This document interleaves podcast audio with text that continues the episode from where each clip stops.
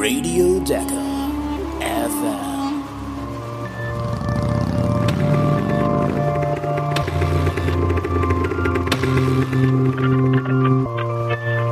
Und hier sind Howie und Chris.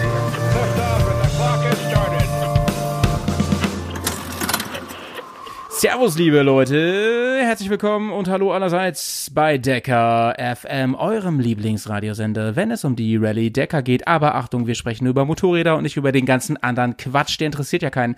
Oder, Chrissy? Auf jeden Fall, denn bei uns geht's ab auf zwei Rädern über die Dünen, über das Sandmeer von Saudi-Arabien. Ey, ich bin hyped, Howie. Wie geht's dir mit der Dakar dieses Jahr? Alter, ich bin, äh, ey, es ist jetzt Tag zwei, ist jetzt rum. Ja, wir hatten den Prolog, wir hatten Tag eins und Tag zwei und ich bin komplett fertig mit Nerven. Denn noch, wir haben doch so, weißt du, ich habe eine Sprachnachricht gekriegt vom, äh, vom Tom, habe ich eine Sprachnachricht bekommen und der Tom ähm, schrieb so, Alter, ich fand das voll spannend, gerade mit Kirsten Landmann, Landman, ja. Alter. Und hat die gleich mal gegoogelt und gleich mal bei Instagram reingestellt und er meinte so, ja, als ich sie gefunden hatte, da war sie schon wieder draußen. Grissi, eins von zwei ist raus bei dir. Mensch. Ey, unf unf unfassbar, oder? Also ich muss auch sagen, ich bin fertig mit Nerven. Ich bin so hyped. Ich bin heute erstmal zum Spielplatz um die Ecke, hab mir eine Schippe Sand geklaut und hier in mein Studio geworfen, um auch so ein bisschen Wüstenfeeling zu haben. Ey, ich, ich, ich werd noch bekloppt hier. Also unfassbar. Nice, Bruder. Unfassbar. Ja, Nice, Alter. Kirsti. Ja, aber lass uns doch mal ganz kurz über, über Kirsten äh, Landmann sprechen, die ähm, ja auch bei dir bald äh, sehr wahrscheinlich im Podcast sein wird. Ich hoffe, sie hat jetzt immer noch Bock, ehrlich gesagt. oh Mann, ey, wir haben beide noch gesagt, da geht richtig was bei der. Was ist denn da passiert, Mann? Ja, un unfassbar. Also ich habe mir auch noch nicht getraut, sie anzuschreiben, weil wie bitter muss das sein? Die gute Kirstin wurde positiv auf Corona getestet. Ich glaube, fünf Tage vor Mhm. Abflug zur Dakar. Wie bitter ist das? Du bereitest dich ein ganzes Mann. Jahr lang darauf vor, stellst alles hinter diesem Ziel zurück, die Dakar zu fahren und dann macht dir dieses Scheiß-Virus einen Strich durch die Rechnung. Das echt, also ich fühle damit, ich fühle da wirklich mit. Furchtbar, ey. Furchtbar, furchtbar, furchtbar. Da können wir nur wirklich senden, so alles Gute.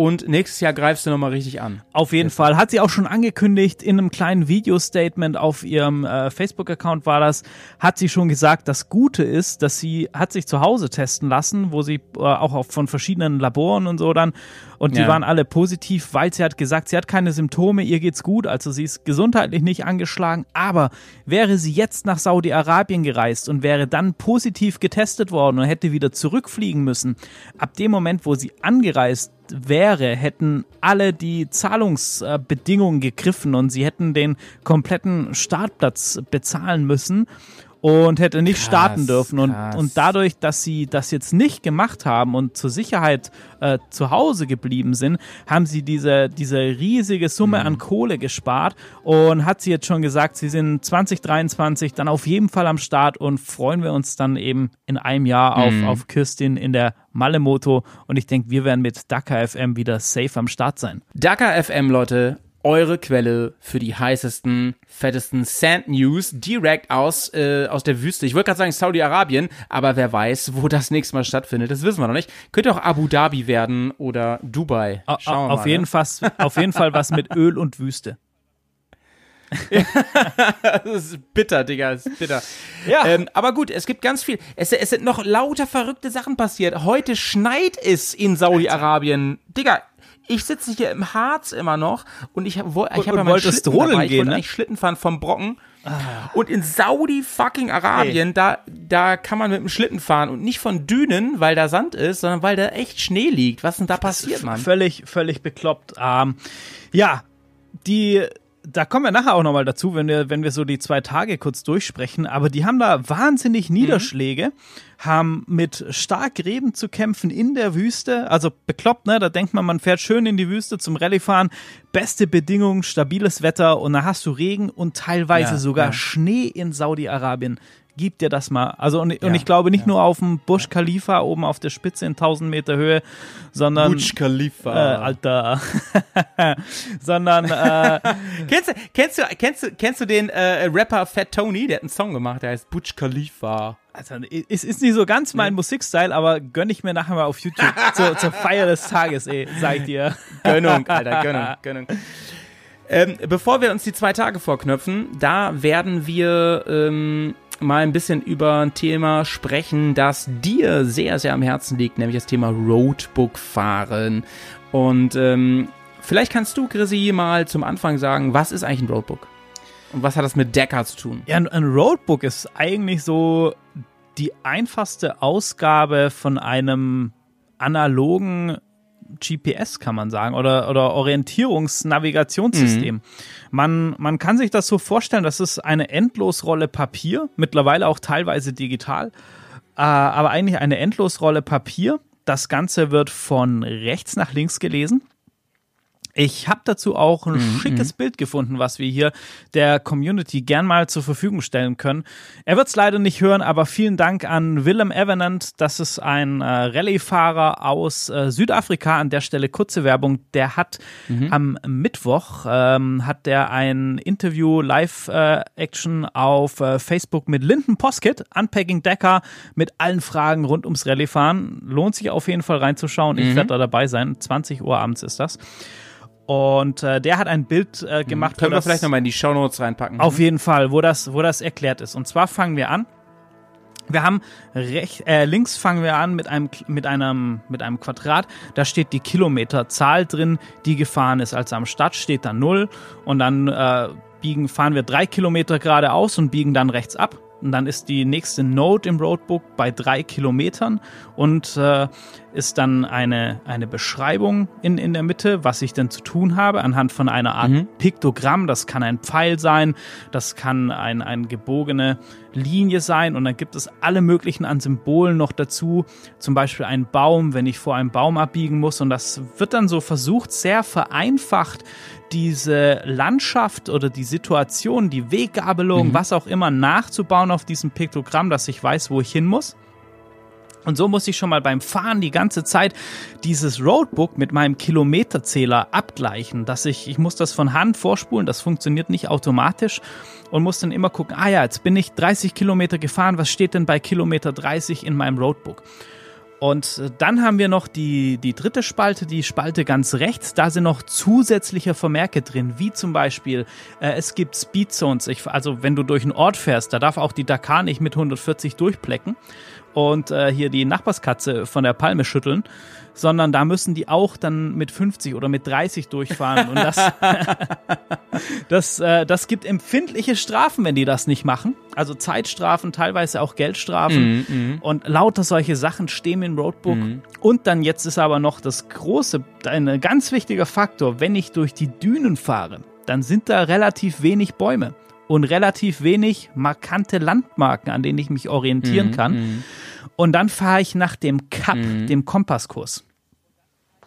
Das ist ein 360-Grad-Kreis. 0 ist Norden, 90 Grad ist Osten, 180 der Süden und 270 ist der Westen. Das ist wie so auf dem Kompass. Sprich, wenn ich Kap 0 fahre, fahre ich genau nach Süden. Kap 90 würde ich nach Osten fahren. Und das heißt dann, in, in diesen Dünenfeldern navigiere ich, ja, Kilometer 210 musst du auf Kap 217 fahren. Und dann fährst du die ganze Zeit nach Kompasspeilung und navigierst so durch die Wüste. Und jetzt hast du natürlich irgendwie einen großen Stein, den musst du umfahren, dann musst du wieder auf dein Kap zurück und ähm, hast natürlich auch immer so eine Abweichung in den Kilometerangaben, so dass du deinen Kilometer ähm, im Tripmaster, wo die Kilometer zählt, musst du immer wieder korrigieren, dass das mit dem Roadbook übereinstimmt. Und das machst du, während du mit 140 Sachen durch die Wüste fährst. Welcome to Dakar. Alter, völlig krank, ey. Wie immer ein Decker. Und ähm, da steigen wir, glaube ich, gleich mal ein. Ähm, ich möchte noch eine Sache hinzufügen. Mein Patron, ja, nee, ich bin ja der Patron von, von Matze Wagner. ähm, der hat gesagt, jedes Roadbook hat eine eigene Handschrift und die ist wichtig, äh, dass man die lesen kann. Also die Leute, die diese Roadbooks machen, die haben so eine gewisse Art und Weise, wie sie das machen und da muss man sich als Fahrer reinfühlen. Ich fand es sehr, sehr spannend, was er da im Interview gesagt hat, dass er meinte, ähm, ja, wirklich, du musst die Fühler ausstrecken, du musst irgendwie ähm, ein, zwei Tage brauchst du, um zu verstehen, auf welche Art und Weise der Autor dieses Roadbooks schreibt. Finde ich äh, su super interessant, die ganze Nummer. Und er sagte, er hat ein ganz großes Problem damit, wie sich die Decker ähm, Roadbook-technisch die letzten Jahre entwickelt hat. Und er befürchtet, dass es dieses Jahr halt noch schlimmer wird, im Hinblick darauf, dass ähm, die versuchen, die Roadbooks schwieriger zu gestalten, die Navigation anspruchsvoller zu machen. Damit wollen die ähm, Veranstalter Geschwindigkeit rausnehmen, aber er sagt, das führt dazu, dass er sich öfter verfährt und dann noch mehr Speed gibt, um wieder aufzuschließen. Also es könnte auch kontraproduktiv sein. Weiß nicht, Chris, wie siehst du das? Ah, ich, also ich bin da voll bei, bei unserem Matze oder bei deinem Matze. ähm, Mhm. Ich finde das sehr, also ich, ich kann die, die, ähm, die Beweggründe dahinter verstehen von der Dakar, den Sport sicherer zu machen. Aber es gab ja noch eine, eine große Veränderung. Und zwar haben ja früher, hast du immer abends, also ich glaube, letztes Jahr haben sie das eingeführt, also vorletztes Jahr noch, hast du die Roadbooks am Abend bekommen. Und dann war das so, dann hat der Fahrer hat zwei, drei Stunden lang das Roadbook durchgearbeitet, markiert und wusste, was auf ihn zukam. Er hat die Danger Marks äh, selber mit einem mit einem Marker markiert, also wo besondere Gefahrenstellen sind und hat sich da mental schon damit äh, befasst. Jetzt war das so ein bisschen das Problem, dass die großen Werksteams, die hatten Kohle, die hatten Spezialisten, die dann anhand von so einer so einer Art Google Maps Extreme anhand von Satellitenbildern diese Strecke vom Roadbook nachgebaut haben und dem Fahrer dann in 3D das sich angucken konnte, das Gelände und alles. Und da hatten die massiven Vorteil. Und da wollten die mehr Chancengleichheit schaffen. Jetzt kriegen die das eine halbe Stunde vor dem Start, können sich die wichtigsten Dinge anmarken und fahren quasi blind da rein. Und das ist halt gerade was Gefahren und so weiter angeht. Das sehe ich wie Matze Wagner. Du, also jetzt, wir hatten es ja am ersten Tag, kommen wir auch gleich dazu, hat er eine Danger Mark übersehen im Roadbook und hat sich direkt den Knöchel verletzt, weil er Genau. in, in einen Hang reingefahren ist. Ja, ja, ja. Und Ja, ja. ah, das, ich, ich meine, die sind so schnell und die werden nicht langsamer. Dakar wird immer gefährlich sein. So ehrlich muss man da sein, finde ich. Ähm, Ja. Also ich finde das, ich finde das auch schwierig, die Entwicklung. Ja, ja, ja. Ja, verstehe ich. Und ähm, ja, da müssen wir mal gucken. Die Kritik ist auf jeden Fall berechtigt. Ich würde sagen, Grisi, wir gehen mal in Tag 2 der Rallye. Also, oder ist doch Tag 2, oder? Wir haben den Prolog, das Genau, ist Tag 1 Prolog. offiziell, oder? Ja, genau, das ist Tag 1. Ja, ne? wir, gucken uns mal Tag Genau. 2 an. Den, den haben wir besprochen. Wir gehen äh, zu Tag 2 und da hat sich gleich ganz viel ereignet. Ja, Kirsten Landman war nicht mehr am Start, aber es sind noch andere Dinge passiert. Zum Beispiel die Sache mit Walkner ist passiert, aber vor allem dein Fahrer, der Herr Sanders, ähm, hat richtig gerockt, oder? Ja, der hat mal einen richtig rausgehauen. War der Stage-Winner, sein erster Stage-Win auf der Da- Dakar überhaupt. Und äh, war mit zwei Minuten Mhm. Und auch für sieben- Gas Gas übrigens. Genau, auch für Gasgas, große Premiere, war mit zwei Minuten äh, sieben schneller als Pablo Quintanilla auf der Honda, der Chilene, auch sehr gut im Rennen, muss man sagen. Und an dem Tag, ey, sag mal, was war denn Mhm. mit den ganzen großen Favoriten da los, bitte? Ich weiß es nicht, ey. Auch der Weltmeister oder der, ne, der letzte Dakar-Sieger, wollte ich sagen, ähm, Kevin Benavides, ähm, nicht ganz so, wie man sich das irgendwie gedacht oder erhofft hat, ne, bei dem Team KTM. Auf jeden Fall, auf jeden Fall. Benevidas 36 Minuten verloren, Johan Barreda 41 Minuten verloren, der Crazy Aussie Toby Bryce ganze 47 Minuten. Ey, und die hatten einfach Probleme mit dem Roadbook, was nicht ganz klar war. Und da hat man eben aber auch gesehen, dass Sanders von seiner Startposition, wir erinnern uns, Gewinner vom Prolog, deshalb also 15. Stelle gestartet. Da haben die Spuren natürlich schon ihm fein den Weg gewiesen, so dass er da pushen konnte und sicherlich profitieren konnte. Aber wir werden gleich hören, dass Sanders inzwischen auch Federn gelassen hat. Dazu gleich. Wie gesagt, ähm, Unfall auf Seiten von Walkner. Er wurde am Ende des Tages ah, 14. glaube ich, oder? Ich glaube, ja. Weißt du's? ja Genau, ich glaube, vier- vier- 14. wurde er. Und ähm, das war natürlich ein kleiner Rückschlag, aber er konnte sich gut davon erholen, hat es gut hinbekommen. Ähm, was, war, was war los bei unseren Motomollis? Ja, bei den, bei den Moto Mollys, Moment, ich mache hier gerade einmal das, äh, das Ranking auf. So, wir hatten den Stage-Winner Arunas Gelasninkas. Ey, sorry, ich kann es nicht aussprechen. Nicht so einfach, Ah, Alter. es, es, es, es tut mir leid, äh, da, da bin ich dann doch äh, nicht international genug, obwohl wir ähm, Aber wenn es dich beruhigt, Grisi, ähm, die jungen Ladies und Harrys bei ähm, Red Bull kriegen das auch nicht immer Ja, hin. ja. Habe ich so beobachtet. Oh, aber zur Berichterstattung muss ich auch gleich noch was sagen, ey. Ähm, ja, aber, aber dein, dein, dein Rider, der, der gute Simon, äh, Ja. der hat einen, Macic. einen, der Macic hat einen sauberen 14. Platz in der Malemoto hingelegt. Auf, äh, auf der ersten richtigen Ja. Stage. Sauber. Solide. Sauber. Ja, Und vor allen Dingen in der Motomolli, in der Motomolli-Klasse Motomolli. kann ich ja nur noch gewinnen gegen dich, ne? Denn- ja auf, da äh, gewinnst du auf jeden Fall die Wurst, ey. Ja, das stimmt, das stimmt, das stimmt. Naja, aber ähm, wie gesagt, die, die erste Etappe gleich, viel, viel hoch und runter. Du hast in der Prologfolge ja schon gesagt, diesmal ist es so knapp wie vielleicht schon seit 20 Jahren nicht mehr. Und ich finde, genau das zeigt sich eigentlich jetzt. Ne? Ja, Wahnsinn. Klar, ähm, Sanders hat ein gutes Rennen hingelegt, aber wir werden gleich bei Tag 2 schon hören, da hat sich einiges schon wieder geändert. Ne? Wollen wir noch was zu Tag 1 erzählen oder können wir schon zu Ich- heute kommen? ich- Denn heute glaub- ist ja Montag. Ich glaube, lass uns, lass uns zu Everyone Hates Mondays, außer du fährst Dakar, äh, zur, zur, zum heutigen Tag springen, oder? Ja, okay. Ähm, heute hat sich richtig viel getan. Ich habe es auch zum großen Teil live verfolgen, verfolgen können. Ähm, Sehr schön. je nachdem, wie das Internet hier so war im, im Harz.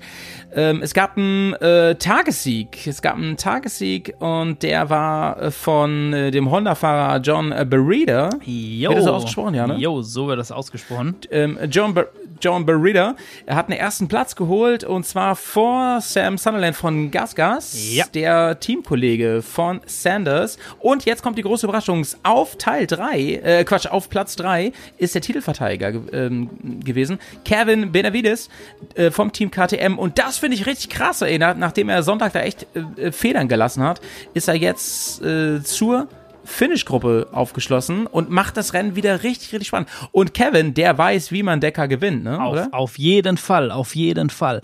Und er hat im Nacken, das muss man sich mal geben, er hat im Nacken, um die nächsten, äh, nehmen wir mal nur die nächsten sechs zu nehmen. Skylar House ist auf Platz vier. Mhm. Toby Price einen soliden fünften eingefahren.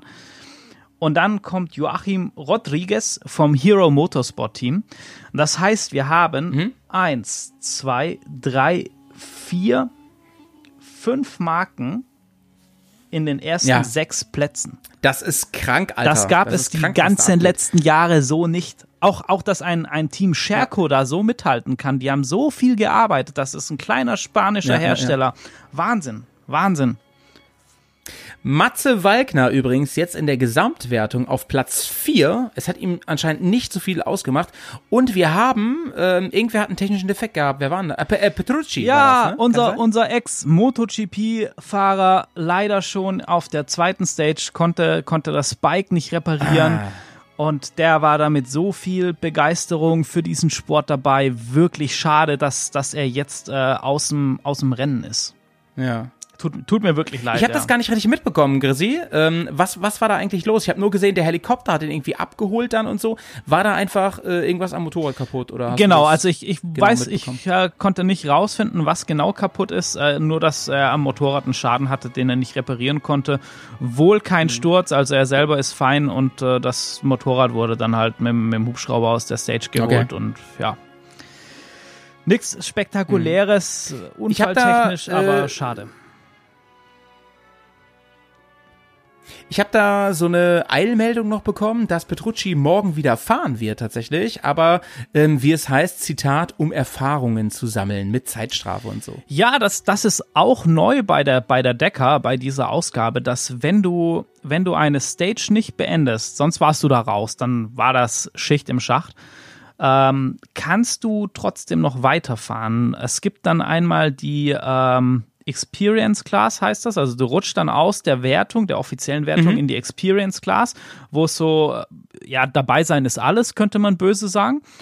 Ähm, oder dass es, glaube ich, nach dem zweiten Stage nicht finishen und nach der ersten kriegst du irgendwie eine Zeitstrafe. Ich habe das in dem Reglement zugegeben noch nicht so ganz rausarbeiten können. Das ist so ein bisschen wirr geschrieben, aber auf jeden Fall kannst du weiterfahren, aber du bist auf jeden Fall raus aus irgendwelchen Wertungskämpfen oder sonstiges. Das gleiche Schicksal hat übrigens äh, Mr. Dakar Stefan Peter Hansel im Audi ereilt.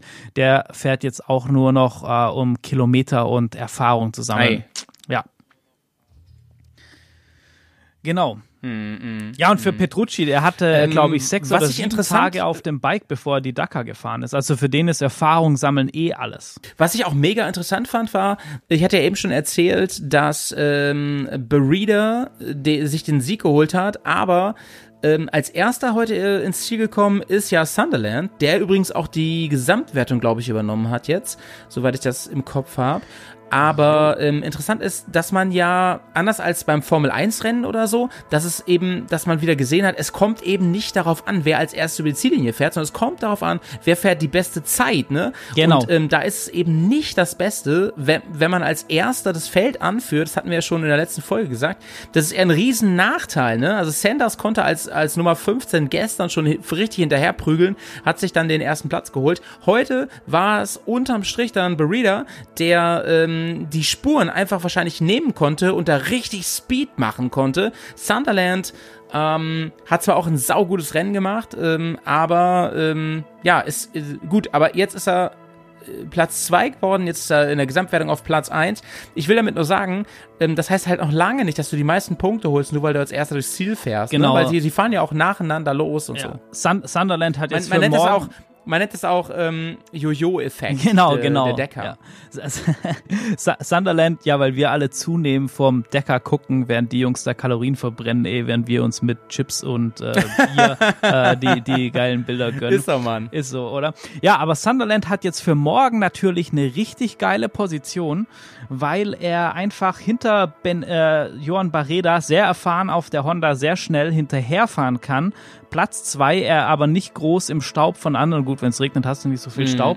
Und natürlich äh, mit dem Blick aufs General Ranking an Nummer eins steht, äh, der kann da schon, wobei auf der anderen Seite, wenn wir uns die Abstände angucken, ja, äh, Adrian von Beveren auf zwei, der ist gerade mal mit zwei Minuten hinter Sunderland, der nächste, unser Matze Wagner, vier Ja, Minuten. ja, ja, ja, ja. Dann Skylar House neun Minuten und jetzt hat äh, Daniel Sanders zum Beispiel ist heute einfach auf Platz sieben im General Ranking. Der hat eine halbe Stunde in der Navigation verloren und hat noch für Ja. irgendwas zehn Minuten Penalty bekommen. Das ist nichts, diese diese acht Das ist so Minuten. krass, Mann. Das ist gar nichts. Ja. Ähm, Grissi, ich würde noch ganz gerne ein bisschen über, über meinen ähm, ähm, kleinen Schatzi, den äh, Matze Wagner, reden.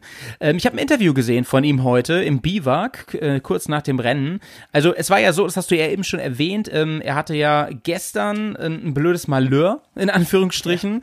Er ähm, hat, hat so einen so einen- er hat einen Sprung gemacht eigentlich in den Gegenhang hinein und aufgrund eines Fehlers, also vor allem eines ähm, ein Navigationsfehlers, ist er in so einem Bachbett gelandet und hat sich sein Sprunggelenk ganz schön, ja, weiß ich nicht, kaputt gemacht. Ich weiß nicht, gezerrt, was auch immer. Auf jeden Fall ging es dem nicht gut. Sprunggelenk wissen wir alle, also ich vor allen Dingen weiß das, das ist keine coole Sache, wenn das kaputt ist beim Motorradfahren.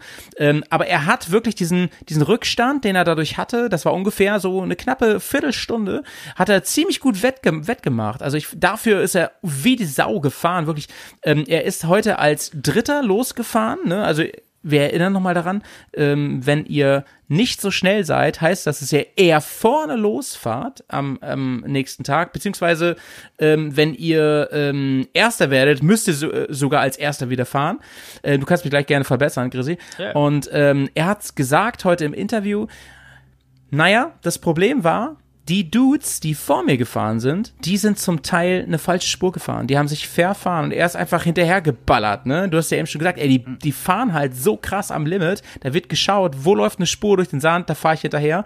Und dann hat er das aber noch gerafft und konnte dann mit Hilfe von ähm, Van Beveren oder Van Beveren zurück in die ähm, und mit ähm, äh, weiß ich gar nicht genau mit wem hat er noch gesagt im Interview mit dem zurück ähm, die richtige Route bekommen zurück in die richtige Spur kommen und dadurch hat er nochmal ordentlich Zeit rausgeholt, ne? Ja. Und ähm, dieser sogenannte Jojo-Effekt, den ich eben schon benannt habe, ne? Der hat dazu geführt, dass alles sich wieder so eingependelt hat. Die ganze Führungsgruppe ist so eng beieinander. Ich meine, ähm, Sanders zum Beispiel, ne? Der ist ja heute hinter ähm, Sunderland und ähm, Van Beveren auf Rang 3 zurückgefallen. Und ähm, keine Ahnung, wo der morgen wieder landet. Ich meine, der hat die ersten beiden Tage krass dominiert. Wir haben jetzt, das können wir mal ganz kurz ähm, raus, also Ergebnis der zweiten Etappe auf 1, ähm, John Burita von in, äh, beim Team Honda. Genau. Zweiter ist äh, Sam Sunderland, äh, Gas Gas, dritter Kevin Benavides, KTM, sehr krass, dass der wieder aufgeholt hat. Ähm, fünfter Toby Price von KTM und, ähm, und so weiter und so weiter und so weiter. Und ähm, in der Gesamtwertung ist Sunderland, wie gesagt, auf 1 und Walkner jetzt auf 4, was ich Nee, auf- ziemlich auf cool finde. drei, Ich oder? meine, wir haben noch gerade? einige Tage vor uns. Wa- Waldner auf drei sehe ich Ähm, gerade. Ich, ja, krass. Wo bist du? Ich bin. Ich bin auf der Dakar-Seite. Ach krass, Mann. Bei mir ist Skyler House auf 5 und ähm, Matthias Walkner auf 4. Ich bin ähm, auf einer deutschen Quelle. Ich sag jetzt nicht wo. Pfui. Okay. Die Deckerseite ist bestimmt besser. Und ähm, aber sag mal ganz kurz, ähm, Walkner hat bei mir plus 4 Minuten und 8 Sekunden. Und bei dir? Bei, ach halt, warte mal, sorry, General waren wir, oder? Ja, General ist Ja, genau. genau. vier, ja doch, vier, Skylar House, f- fünf, Lorenzo und dann sechs, Pablo Quintanilla. Ach was? Ach was? Krass. Ja, das ist meine Quelle hier ein bisschen, bisschen doof. Genau, und, und ich mir äh, ich habe. glaube, Mit das Deutsch, kommt aber, Deutschquelle gesucht. das kommt so ein bisschen auch durch die, Fuck that. durch die, ähm, durch die Penalty von äh, Sanders zustande. Ach so, das war nach dem Rennen, ne? Ja, Weil ja, ich das muss- hier irgendwas das muss danach Ergebnis gewesen sein. Ah, okay, Ja, okay, okay. Spannend, Leute, das ist echt spannend. Das auch bei Decker halt, das ist halt Rennsport, Leute, ne? Also da kann wirklich, egal wie die Wertung direkt nach dem Rennen ist, ne? Du, ihr habt ja einmal die Tageswertung, dann die Gesamtwertung und dann kommen noch die Penalties, die ganzen Strafzeiten und so weiter. Und ähm, ich denke mal aber, dass Chris seine Informationen deutlich zuverlässiger sind als meine hier von der deutschen Quelle. Ähm, aber worauf ich hinaus will, ist, es ist alles so eng beieinander, so krass eng beieinander, unfassbar. Ähm, John Barrida bei mir auf 10, wo ist der bei dir? Ja, auch auf zehn, ja. Ah, Genau. ja, okay. Krass, dann, dann ähm, gehen wir mal auf jeden Fall jetzt immer nach Decker, äh, weil die auf jeden Fall die zuverlässigsten Daten, Ja, Daten ist, dazu also haben. es ist wirklich, wirklich Wahnsinn. Und man muss, man muss auch mal sagen, was ich, was ich sehr beeindruckend fand. äh, Barrida auf 10, ne? Ja. Ähm, hat laut meiner Liste gerade mal 20 Minuten Rückstand. Das Genau. ist halt echt scheiß wenig, Leute, Das in der gar Wüste, nichts. ne? Das ist Nummer, das ist Platz 10 mit 20 Minuten. Das heißt, hier ist noch alles drin. Wir haben heute, wir haben heute, ähm, Also wir, fahren uns ja gerade warm. Zwei, ja, ja, wir haben, wir, haben, wir, haben, die zweite Etappe, die zweite richtige Etappe von 12, ne? Genau. So muss man das mal sehen. Genau. Wahnsinn, oder? Und, und das ist schon so spannend. Und, und jetzt ist ja wieder alles durcheinander gekommen, schon bevor Tag 3 losgeht. Das, das muss man Ja, sich auch ja. mal in, in Gedanken rufen. Das Biwak, also eigentlich wären die jetzt ja auf, ma, auf einer Marathon-Stage und hätten heute keine, keine Mechaniker. Mhm. Aber das Biwak, wo das hätte sein sollen, ist abgesoffen wegen diesem Regen. Und deshalb, und, und also sowas passiert dir halt an der Dakar, ne? Du, du fährst irgendwie eine, ich glaube 600 Kilometer waren das irgendwie, roundabout heute zu fahren geplant. Da sie dann aber in diesem eigentlichen Biwak nicht schlafen konnten, sind sie, mussten sie über eine Verbindungsetappe, Straße und, und irgendwelche Pisten, mussten sie dann nochmal zusätzlich 200 noch was, also ich glaube 250, 280 Kilometer fahren, Ja, um an das Biwak, wo eigentlich erst nach, nach äh, Tag 3 dran wäre, da zu übernachten, weil das trocken war, das ist nicht abgesoffen.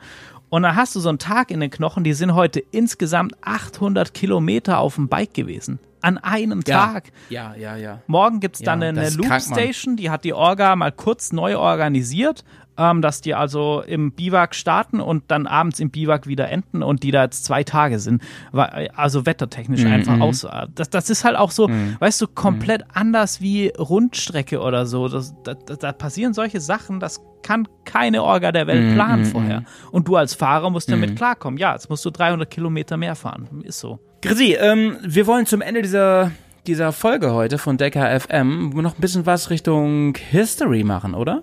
Ja, so, so, so einen ganz, ganz kurzen, ganz kurzen History-Step hätte ich noch äh, am Start für euch. Wenn, wenn ihr Gerne, hau mal raus. Und da, dass wir mal wissen, wo wir, wo wir so ein bisschen äh, drüber hier quatschen. Also die, die Dakar, das erste Mal gab es ja 1979, das ist, glaube ich, relativ bekannt, gewonnen von Yamaha damals.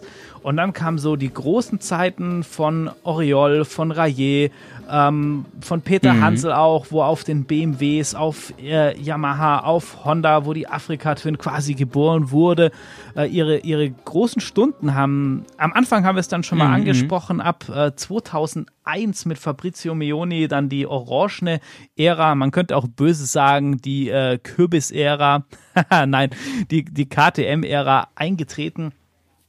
Und dann hatten wir natürlich noch von 2005 bis 2015 die Dupré- und Koma-Phase, wo immer die zwei das unter sich ausgemacht haben.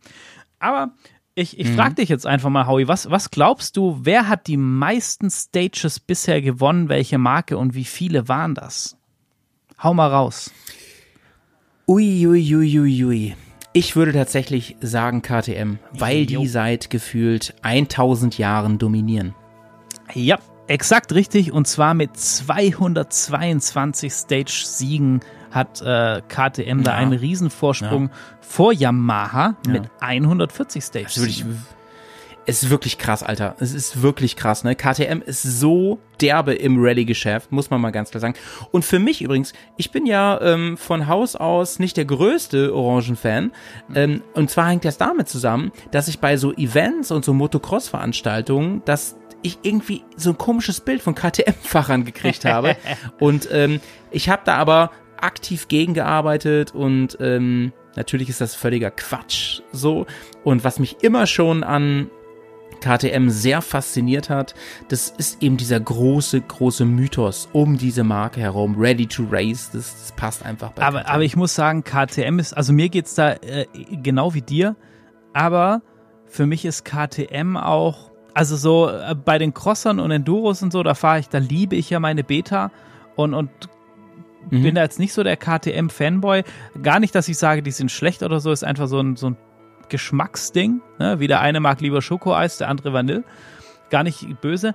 Aber bei, also durch Decker ist diese Marke, trotzdem hat die so einen, weißt du, so einen riesen Sympathiebonus, weil KTM ist irgendwie Decker für mich. ja.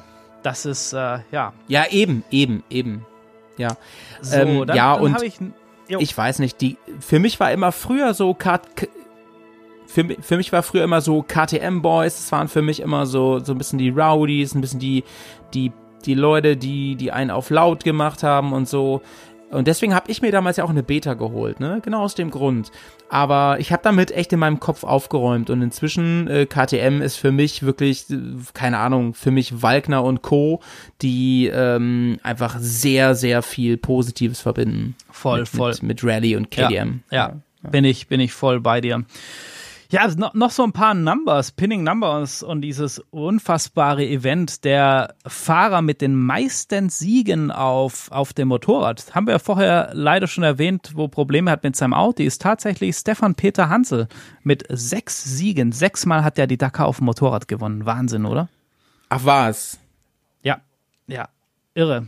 Irre. Ey, alle Hüte ab, Alter. Ja. Alle Red Bull Caps ab. aber ja, Heads down. Also richtig, richtig krass. Der nächste ist dann äh, Neveu und Cyril Depré äh, und Makoma jeweils mit fünf Siegen. Also die haben sich auch ein, ein Dakar-Denkmal in, den, in den Wüstensand gezimmert da. Auf jeden Fall. Ja, ja, ja. Ja, mein Lieber. Leute, das war ähm, ähm, Radio Decker FM, zweite Folge. Wir hören uns übermorgen wieder und freuen uns schon sehr, sehr, sehr auf die nächsten Etappen. Das wird eine der spannendsten Deckers aller Zeiten, das versprechen wir euch. Und wir hoffen, ihr bleibt uns treu. Wir hören uns. Ciao. Auf jeden Fall stay tuned. Bye.